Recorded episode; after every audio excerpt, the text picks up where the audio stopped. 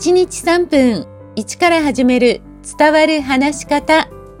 こんにちは。フリーアナウンサー、話し方講師、キャリアコンサルタントの三島澄江です。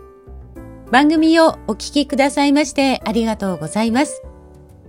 さあ、1年の計は元旦にありと言いますけれども、今年の目標もう決めてますかね去年の終わり頃にやり抜く力をつけるというお話で目標を細かくして達成感を味わうことが大切だというそんな研究をご紹介しました。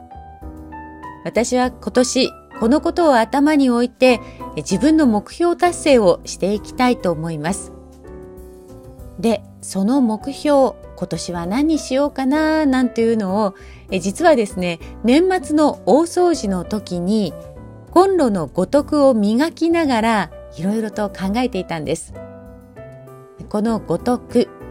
儒教の五条の徳ではないかとも言われますけれども、え実は古くにいろりで使われた九度子が語源と言われています。もともとは3本で今とは逆さまに使っていたんだそうです。それが茶道によって今の形が生み出されてきたと考えられています。なので、儒教の五条の徳、仁、義、礼、智、信とは全く関係ないんですって。でも関係ないとは言っても、私はコンロの五徳を見ると、五条の徳を思い浮かべて、焦げついた汚れをゴシゴシと取っています。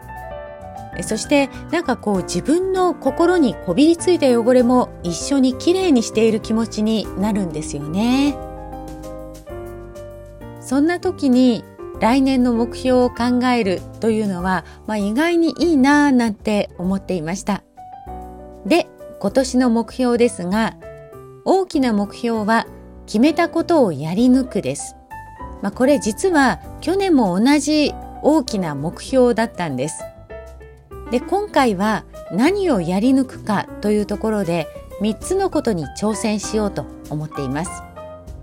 1番目は日常会話ができる英語力をつけるために1日1時間の英語学習をする。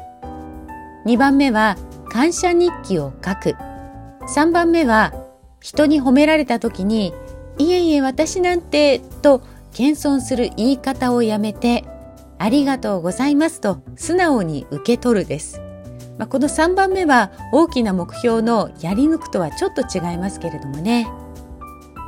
さあ、あなたはどんな目標を立てましたか？ぜひ一緒にやり抜いていきましょう。番組ではあなたからの疑問質問をお待ちしています。番組概要欄にリンクを貼っていますので、どうぞそちらからお気軽にお送りください。今日も最後までお聞きくださいましてありがとうございました。